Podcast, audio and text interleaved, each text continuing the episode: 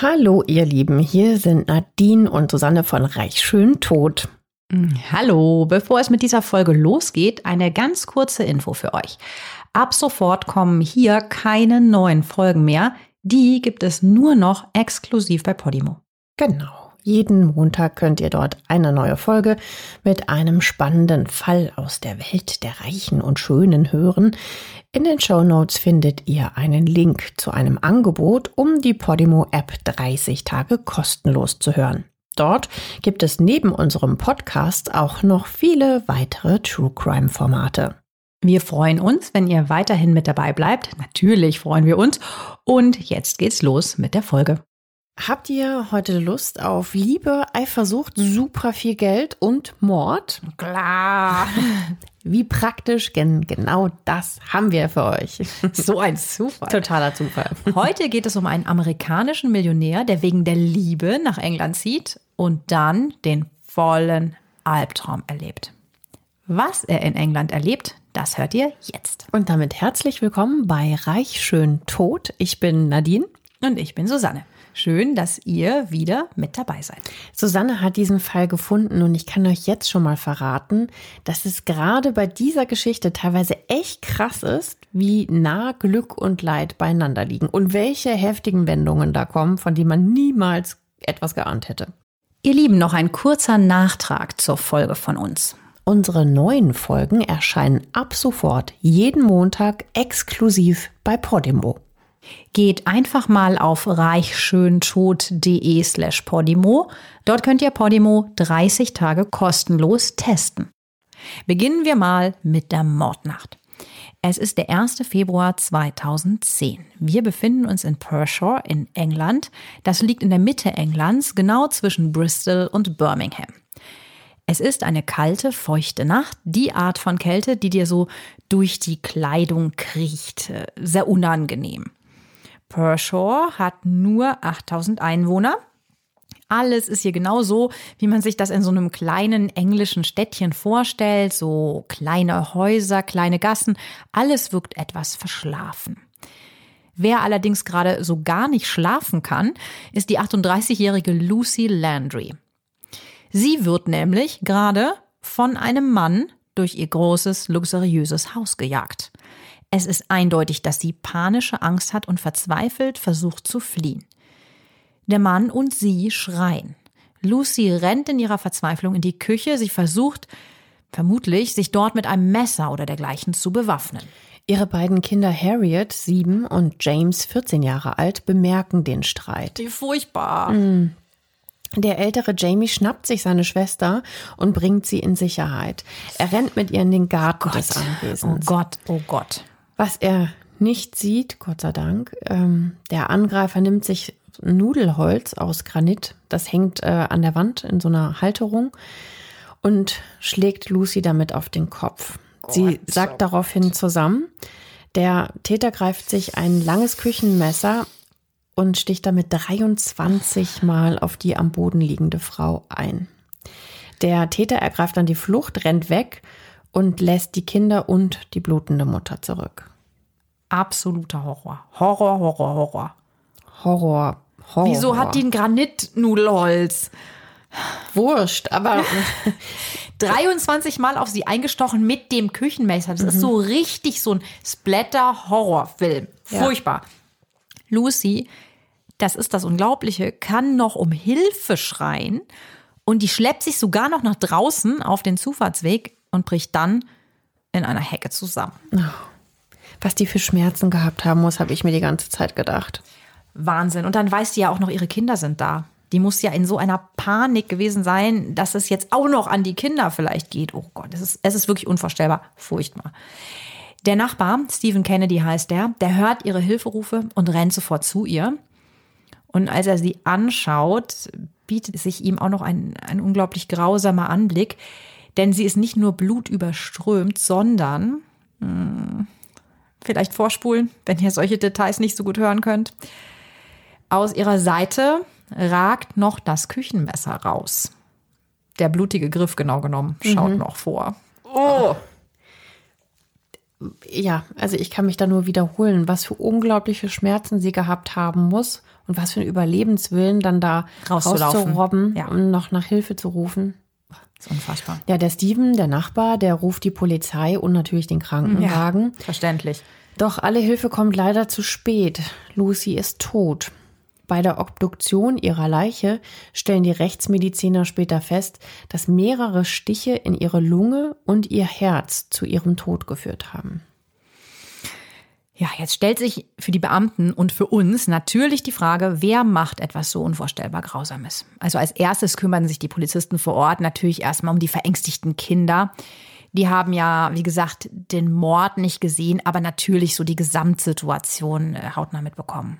Ja, aber immerhin nicht den Mord mitbekommen, wenigstens das. Äh, aber klar, Panik hatten die natürlich, weil die Schreie haben sie ja auf jeden Fall gehört, deswegen sind sie ja rausgerannt. Ja, traumatisierte bestimmt. Am nächsten Morgen fährt ein Auto vor das Haus, in dem der Mord passiert ist. Ein Mann steigt aus, schaut sich um und bekommt auf einmal ein ganz komisches Gefühl. Hier ist alles so leer. Niemand ist hier. Das ist ganz ungewöhnlich und er findet zu ungewöhnlich. Er ahnt, hier muss etwas passiert sein. Das sagt ihm einfach sein Bauchgefühl. Er ruft die Polizei an und er heißt übrigens Gareth Jenkins. Er ist Lucys Freund. Die Polizisten bekommen diesen Anruf, der kommt denen total verdächtig vor und sie kommen jetzt erstmal zu ihm, sie kennen ja die Zusammenhänge noch nicht und bringen ihn dann auch noch zur Wache, zur Vernehmung. Da sagt Gareth dann, dass er total besorgt um Lucy ist, weil er seit gestern Abend nichts mehr von seiner Freundin gehört hat. Die Polizisten können ihm dann nur die traurige Mitteilung machen, dass Lucy tot ist. Für Gareth natürlich ein totaler Schock. Wie furchtbar das sein muss. Ja, die Beamten überprüfen dann noch seine Aussage und sein Alibi und können keinen Hinweis darauf finden, dass der 40-Jährige etwas mit dem Tod seiner Freundin zu tun hat. Eine andere Person macht sich jedoch ein paar Stunden zuvor, wir sind jetzt noch in der Mordnacht, dagegen sehr verdächtig. Wir sind jetzt beim Täter. Gerade stach er noch auf Lucy ein, er sticht sie also, dann rennt er weg. Komplett voll mit Blut rennt er über die Feldwege in die Dunkelheit. Er rennt zu dem Haus einer Frau, die hier wohnt. Er drückt ihr 30.000 Pfund, seine Uhr und sein Handy in die Hand. Ich habe etwas unvorstellbar Schlimmes gemacht, stammelt er noch in ihre Richtung. Dann flieht er in die dunkle Nacht. Wir werden noch darauf zurückkommen. Nachdem die Polizei Lucys Leiche abtransportiert hat, beginnen sie noch in der Nacht natürlich sofort mit der Suche nach dem Mörder. Auch Police Officer Ian Booth ist einer der ermittelnden Beamten. Er fährt mit seinem Auto gerade über schmale Feldwege, als ein Mann in den Kegel seines Scheinwerfers kommt. Er folgt einem Instinkt, bremst und Officer Booth sagt später, er weiß sofort, das ist er. Er nimmt den Mann fest. Krass, ne? Es ist Harold Landry, genannt H, also H, ne? H für Harold, also H auf Englisch.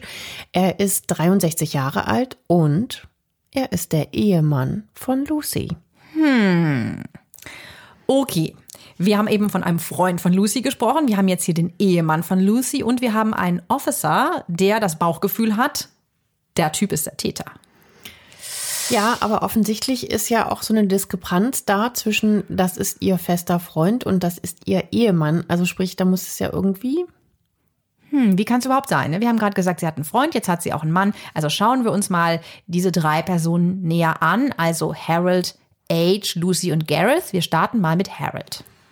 Age ist eigentlich Amerikaner, der kommt aus Cajun, Texas. Er stammt da aus ärmlichen Verhältnissen und wächst in so einer eher ja recht runtergekommenen Kleinstadt auf. Ähm, aber er ist tatsächlich clever und bringt es tatsächlich zu etwas. Der designt nämlich so hydraulische Kräne für so Ölplattformen und wird mit dieser Arbeit extrem erfolgreich und sehr reich. Unglaublich, ne? Was wir hier bei Reich schön tot schon für total außergewöhnliche Jobs kennengelernt haben. Hydraulische Kräne für Bohrinseln bauen, hat man auch noch nicht. Ja. Ähm, aber das heißt, er hat wirklich Ahnung von Maschinenbau. Und ja, er kann einfach Kräne mit so ganz, ganz speziellen Anforderungen für diese Ölbohrinseln bauen. Ja, und er ist damit so erfolgreich, dass er einer der Hauptarbeitgeber dort in seinem Städtchen in Louisiana ist, wo er zu dem Zeitpunkt nämlich wohnt. Ähm, also das heißt, er ist mittlerweile ein gefragter und hoch angesehener Mann. Ja, er ist auch bei Frauen ziemlich gefragt. Ne? Also ehrlich gesagt nicht wegen seines Aussehens. Das beschreiben wir euch gleich mal genauer, sondern wegen seines Geldes. Zumindest sagt das mal ziemlich fies ein Freund über ihn. Mhm. Age war zweimal verheiratet. Er hat drei schon ältere Kinder und ist zweimal mittlerweile schon geschieden. Ja, also wegen des Aussehens. Ne? Mhm. Ähm, ich beschreibe euch Age mal. Er ist relativ groß, eher etwas dicklich, hat schütteres graues Haar, ein volles Gesicht, eine Brille. Wir haben euch den auch mal in den Shownotes verlinkt, dass ihr den mal angucken könnt. Also ich sag mal so, er ist jetzt nicht so die klassische Schönheit. Aber, und das ist ja nun wesentlich wichtiger, er scheint auf jeden Fall das Herz und den Verstand am rechten Fleck zu haben. Denn er kümmert sich trotz seiner zwei Scheidungen gut um seine Kinder und achtet zum Beispiel darauf, dass sie eine, eine gute Schulbildung bekommen und so weiter und versorgt sie finanziell sehr gut. Es ist das Jahr 2000, als er, also Age, der ist da zu dem Zeitpunkt 53 Jahre alt, wohnt in Louisiana. Dann sitzt er da so am, am Rechner und macht für sich mal so eine Lebensbilanz. Er ist zu dem Zeitpunkt erfolgreich, solo und einsam. Um das schnell zu ändern, geht er online und beginnt dort nach einer Frau zu suchen. Ja, und äh, offensichtlich hat er da so seinen Kennenlernradius auf unendlich gesetzt, denn äh, er trifft in diesem Datingportal eine Lucy aus England. Ist ja nicht jetzt gerade um die Ecke, ne? Also er ist ja da in Louisiana. Lucy ist 28, ach, genau das richtige Alter, 25 Jahre jünger, denkt sich Age wahrscheinlich. Sie hat blonde, kinnlange, glatte Haare, graue Augen, ist schlank. Also ich muss sagen, ich fand sie auf Fotos jetzt nicht ganz sympathisch, so auf den allerersten Blick. Ich finde, sie wirkt leicht zickig, so. Ist total persönliches Empfinden, ist meine mein erster Eindruck von ihr, aber ist auch völlig wurscht, weil Age findet das nämlich überhaupt nicht. Der ähm, findet sie, glaube ich, super. Also wir haben euch mal Fotos äh, von den beiden in die Shownotes gepackt. Dann könnt ihr euch von beiden mal ein Bild machen. Ja, also die beiden stört der Altersunterschied tatsächlich erstmal überhaupt nicht. Die schreiben sich, telefonieren und vereinbaren, dass Age Lucy in England einfach mal besuchen kommt, um sich mal ein bisschen näher kennenzulernen, vis-à-vis. Ja, muss sich ja mal in echt sehen. Ja. Das macht der Age dann auch und ähm, tatsächlich verlieben die beiden sich bei diesem Trip ineinander. Ist ja auch schön eigentlich. Ja. Also, dass und, das über diese Distanz dann so. Klappt. Ja, und, und du hattest ja eben auch schon gesagt, er hat das Herz am rechten Fleck. Das merkt man jetzt auch, weil der akzeptiert dann auch äh, direkt Lucys Sohn. Das ist äh, James, genannt Jamie.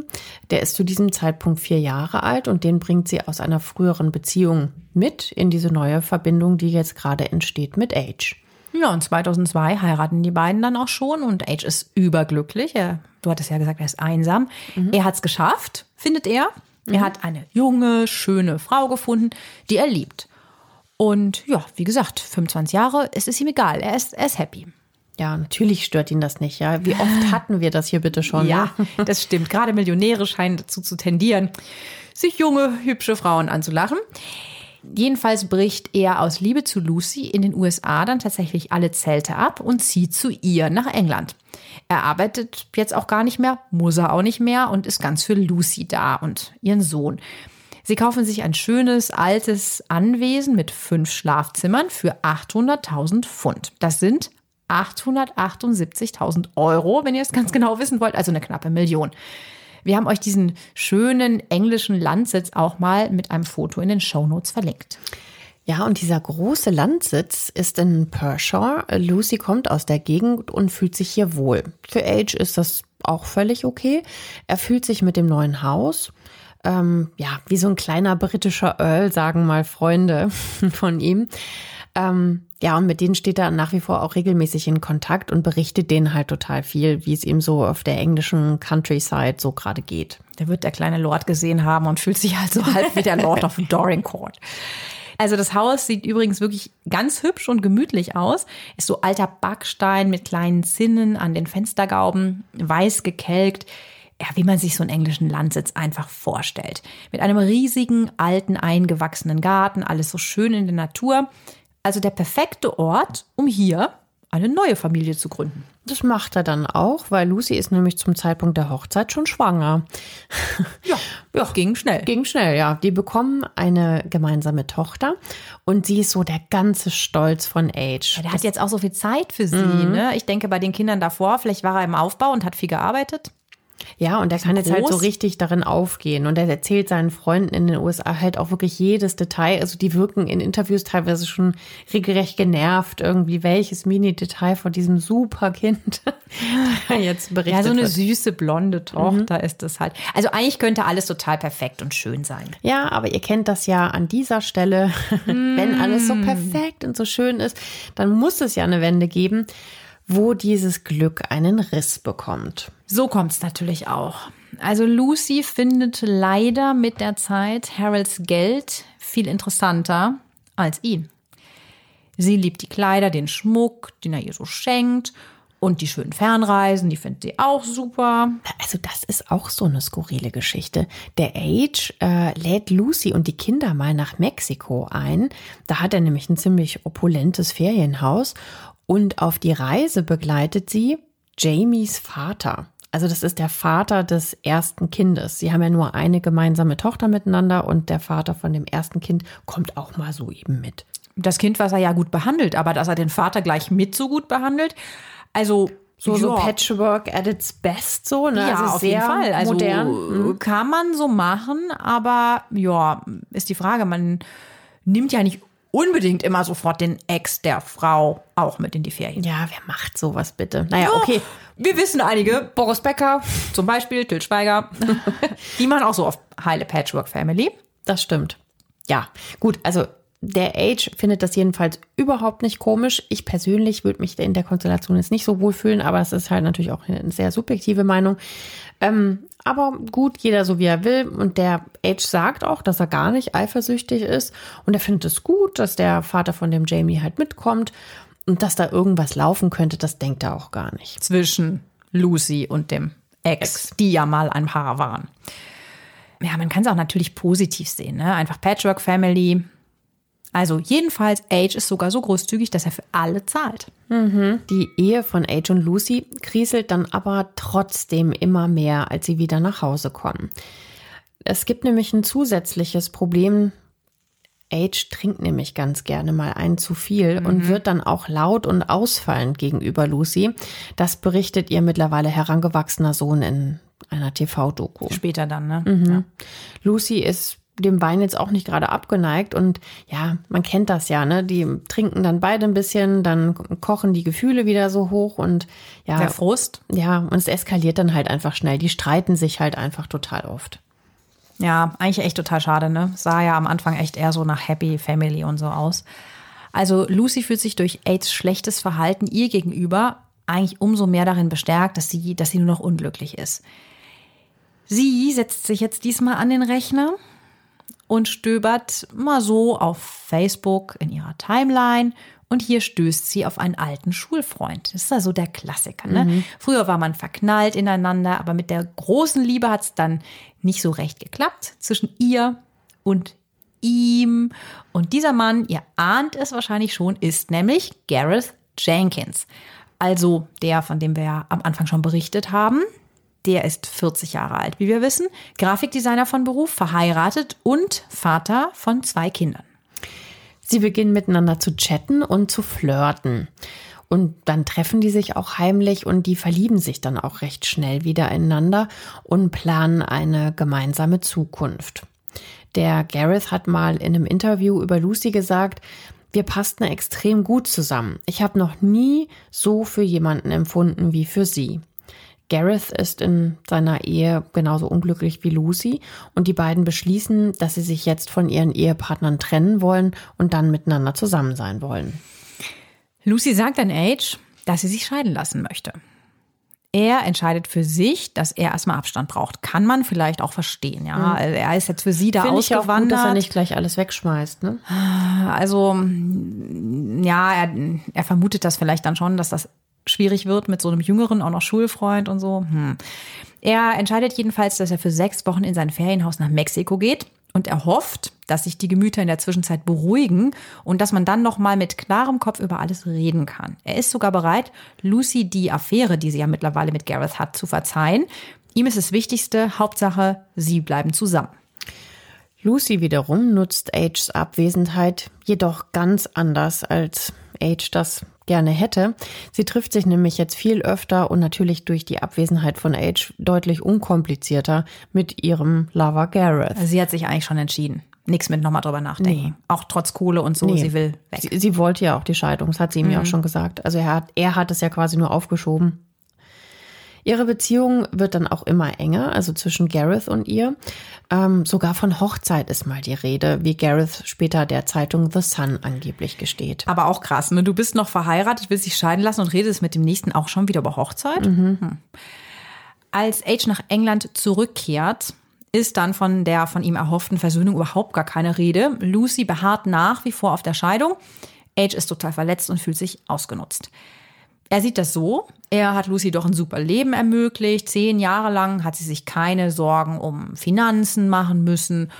Ja, so sagt er es einmal in einem Brief an eine Freundin in den USA. Ja, ist ja auch so, ne? Er hat ihr ja ein total sorgenfreies Leben aufs Silbertablett ja, gebracht. Aber ne? das ist halt nicht alles und auch schon gar nicht das Wichtigste offensichtlich. Und sie ist halt auch noch jünger. Also sie sie tickt halt nicht so, dass das alles ist. Ja. Was ich gut finde. Ja. Aber auch er ist jetzt nicht so ein ganz krasses Kind von Traurigkeit, weil der lässt sich nämlich auch von jemand anderen die Tränchen trocknen. Er findet nämlich Trost in den Armen seiner Nachbarin Rachel Wallbank. Also seiner Nachbarin in England. Mhm. Er hat ja mehrere Häuser, da muss man ja mal nachfragen. Ne? Das ist die Stimmt. englische Nachbarin. Ja, da, wo mhm. sie den Hauptwohnsitz mhm. haben, da ist es eine Nachbarin. Die beiden kennen sich jetzt schon so seit fünf Jahren so auf freundschaftlicher, nachbarschaftlicher Basis. Sie ist alleinstehend, hat zwei Kinder. Ja, und mit ihr tröstet er sich also so über die schwere Zeit mit Lucy hinweg. Ja, auf der anderen Seite ja auch ein bisschen verständlich. Ne? Mhm. Also Lucy ist das wohl egal, dass er sich mit dieser Rachel Wallbank super versteht. Sie will einfach nur die Scheidung und Geld. Welche Überraschung. Sie möchte den Landsitz, die Autos und das Sorgerecht für die gemeinsame Tochter. So viel mal dazu. Es geht ihr ja nicht so ums Geld. Sie hat sich wahrscheinlich gedacht, sie will jetzt die neue Liebe ihres Lebens und die Kohle. Sie geht dabei dann tatsächlich sogar so weit und erpresst ihn mit kompromittierenden Fotos, die sie von ihm auf seinem Computer gefunden hat. Ja, und das sind nicht irgendwelche Fotos, das sind nämlich so SM-Fotos. Wir wühlen tief in der Kiste. Mhm. Das sind SM-Fotos von Age in äh, ganz eindeutigen Posen und äh, entsprechend angezogen. Na super. Ja, und äh, Lucy wirft ihm dann vor, dass er halt total pervers sei und ähm, droht ihm sogar damit, diese Fotos auszudrucken und in der Schule der Kinder öffentlich auszustellen ähm, wenn er ihr nicht das gibt, was sie will. Okay, Entschuldigung, also das ist aber schon krass. Ich meine, das ist ja immerhin auch ihr Kind. Also das hätte sie bestimmt nicht gemacht. Weil es fällt ja auch auf sie zurück. Ja. Soweit denkt sie, glaube ich, nicht. Die ist da mhm. ziemlich in Rage. Ja, oder sie droht ihm einfach nur. Also für Harold ist es auf jeden Fall die dritte Scheidung. Er weiß, wie seine erste, oder wäre das dann die dritte Scheidung, er weiß, wie seine erste und zweite Scheidung abgelaufen ist und er will diesmal alles anders machen und nicht schon wieder so viel Geld an eine Ex-Frau verlieren. Die beiden liefern sich also ab da erbitterte Grabenkämpfe ums Geld. Lucy schreibt dann am 1. Februar 2010 auf ihrer Facebook-Seite, ich habe noch nie so sehr gehasst, wie ich jetzt hasse. Ja. Da weiß natürlich dann jeder der Beteiligten, der ein bisschen deren Geschichte mitbekommen hat, wer damit gemeint ja, ist. Ja, klar. Also so an den Pranger stellen in der Öffentlichkeit im Sinne von vor ja, Sie sagt zwar nicht seinen Namen, aber jeder kann das natürlich sich äh, zusammenreimen. Ja, sie sind im Rosenkrieg. Ja. Wen wird sie meinen? Ja, und Age liest das auch, ähm, was sie da bei Facebook geschrieben hat und ist natürlich zu Recht total verletzt. Ne? Mhm. Ja, und diese Zeilen scheinen bei ihm wohl wirklich so einen Schalter umzulegen.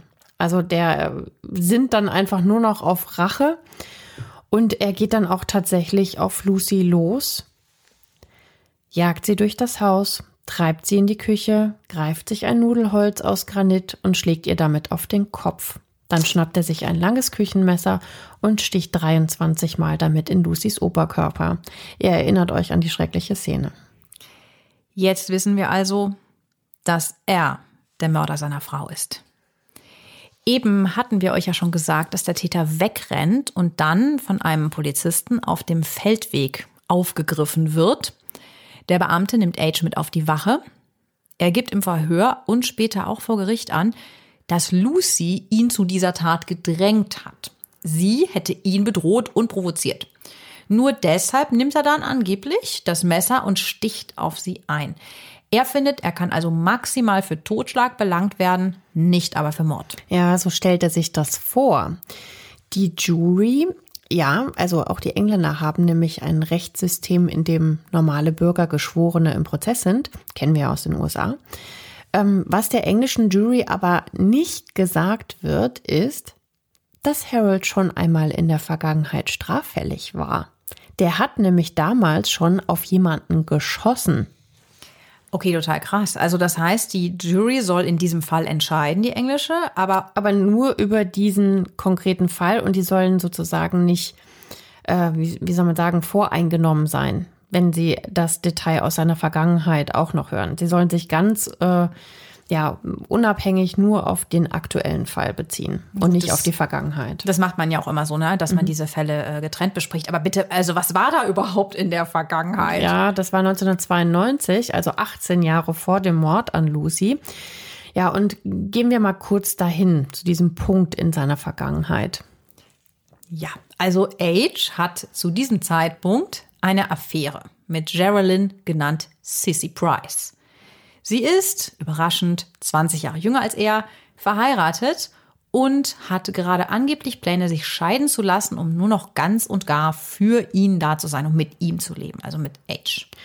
Von diesem Plan und der Affäre scheint Cissys Ehemann Chris auch zu wissen.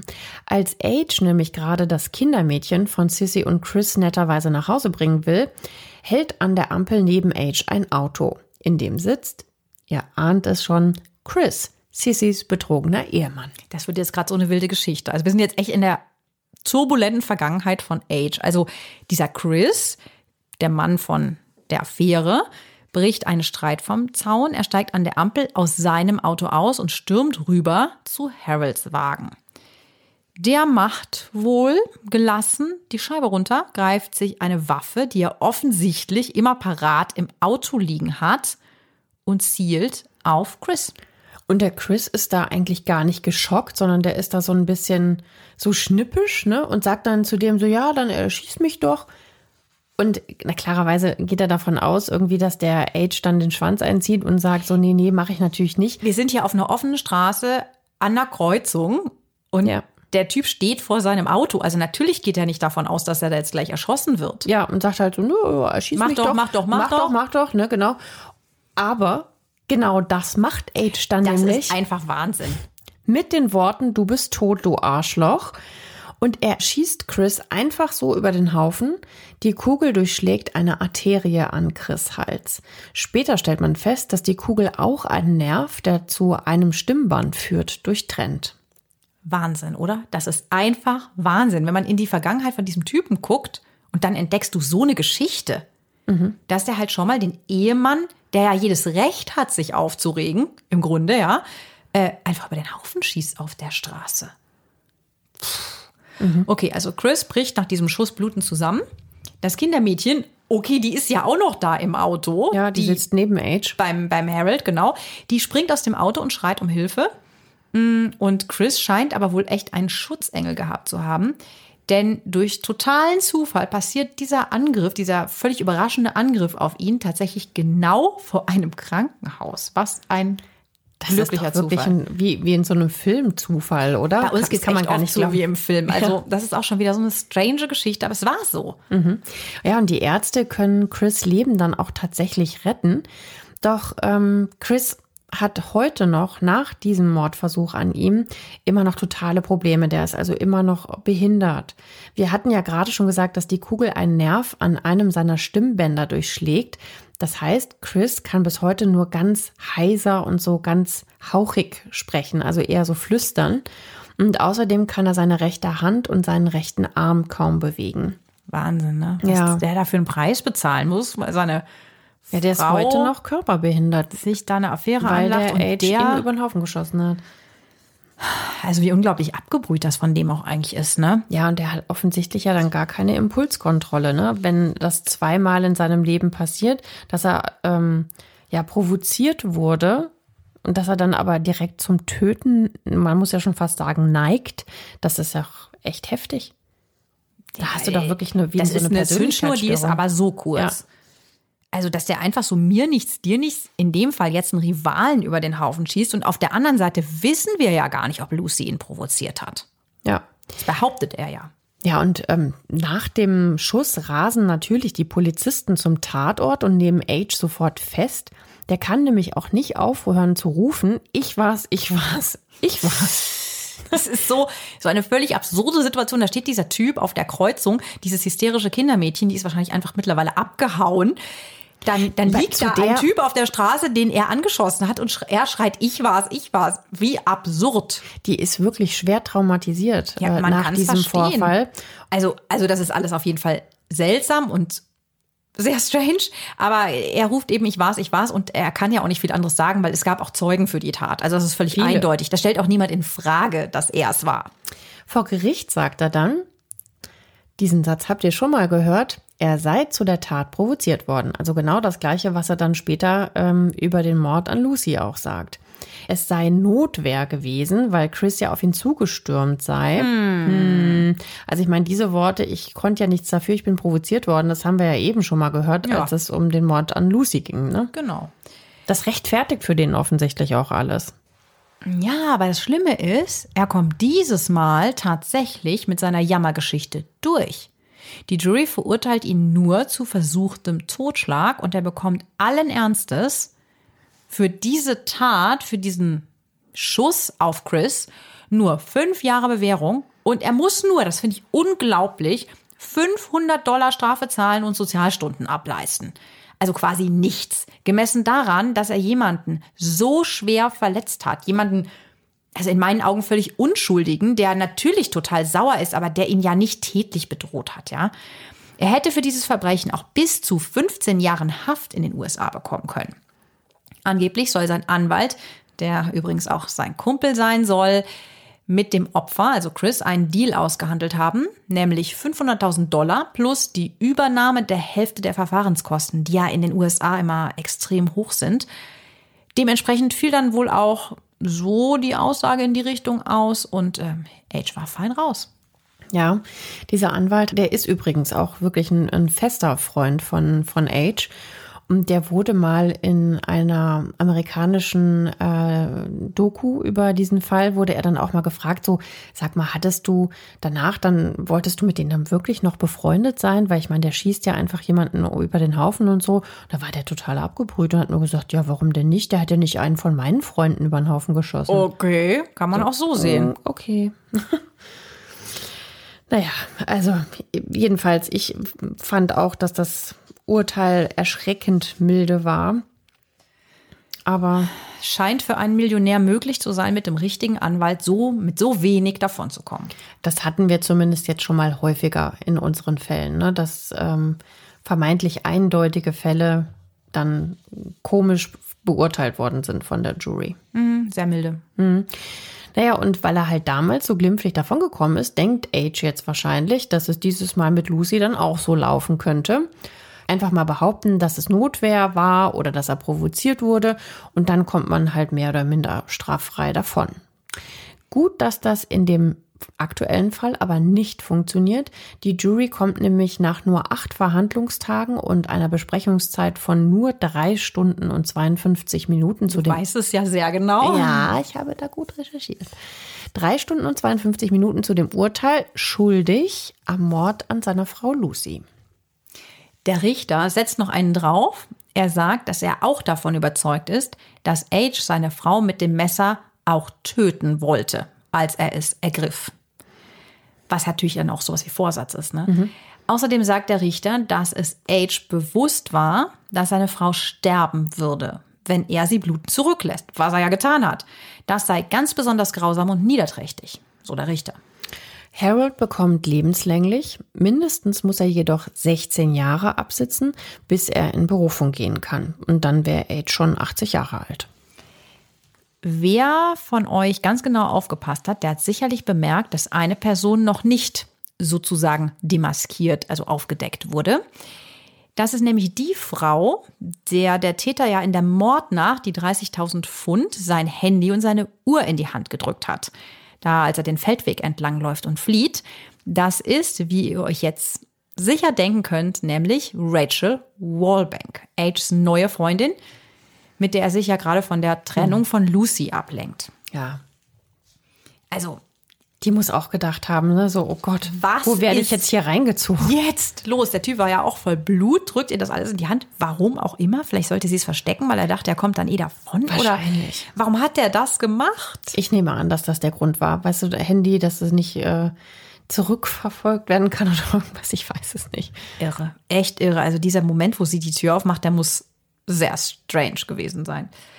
Also eine unglaubliche Geschichte. Ein Millionär, der alles gehabt hat, der alles aus seinem Leben hätte machen können, wird zum Mörder. Jetzt steht er vor dem Nichts. Harold hat vor ein paar Jahren dem amerikanischen TV-Sender CBS ein exklusives Interview gegeben und das äh, habe ich mir mal angeschaut. Und da sagt er auf die Frage, was würden Sie tun, wenn Sie die Zeit noch einmal zurückdrehen könnten? Jetzt Achtung, ich würde es genauso wieder machen. Ja, der tut da auch total, ähm, ja, nahezu unschuldig. Also weil er, weil er halt nach wie vor sagt, dass es das äh, gerechtfertigt hat, dass Ja, er sich deswegen noch mal so verhalten würde. Weil sie ihn ja provoziert hätte und sie ist ja sowieso die Böse, weil Ja. sie sich trennen wollte. Unglaublich, oder? also so gar nicht schuldbewusst. Keine irgendwie. Reue. Er sagt zwar, ja, ich war das, ich habe das gemacht, ähm, aber es war schon irgendwie richtig. Krass. Naja, und nach der Aussage denkt man sich natürlich dann schon auch so, pff, Gott sei Dank ist er im Gefängnis, ne? Also so, war- wo, so war mein Impuls, als ich das auch gesehen habe, das Interview, weil irgendwas stimmt mit ihm ja wirklich nicht. Ne? Das ist jetzt nur eine Mutmaßung, ähm, klinisch krank, da ist jetzt nichts belegt worden vor Gericht oder so, aber ja, es ist schon, schon ziemlich heftig. Ne? Sobald er mal provoziert wird, versucht er jemanden umzubringen, 92 schon mal und 2010 dann nochmal. Naja, und im Interview sagt er dann auch noch, ähm, I loved her to death. Und das ist in dem Zusammenhang ja natürlich auch nochmal so eine ziemlich wortwörtliche Beschreibung. Makaber, ne? Ich liebe sie zu Tode. Mhm. So wortwörtlich tatsächlich dann auch so gemacht. Fürchterlich. Ich meine, möchte man von so einem Menschen geliebt werden? Das ist alles hm. seltsam und, und, und schräg wieder mal. Wieder mal echt schräg. Also die gemeinsame Tochter übrigens von Age und Lucy ist nach dem Mord dann zu einer Pflegefamilie gekommen. Das heißt, er tangiert ja auch ihr Leben ganz schlimm, nimmt ihr die Mutter und ihr Vater ist der Mörder. Ja, es ist ein ganz schreckliches Schicksal. Wie denkt ihr denn über den Fall? Schreibt uns das gerne in den Kommentaren auf unserem Insta-Account Reichschöntod oder auch gerne in die Apple-Kommentare oder per Mail an reichschöntod.julep.de. Reichschöntod in einem Wort zusammengeschrieben und schön mit OE. Julep, J-U-L-E-P.de. Ja, Wahnsinn. Also wir sind ja wirklich überall zu erreichen. Sehr schön. Wir freuen uns sehr auf eure Meinung und gerne auch auf neue Ideen für weitere Fälle. Habt eine schöne Woche. Tschüss. Tschüss, macht's gut. Bis nächste Woche.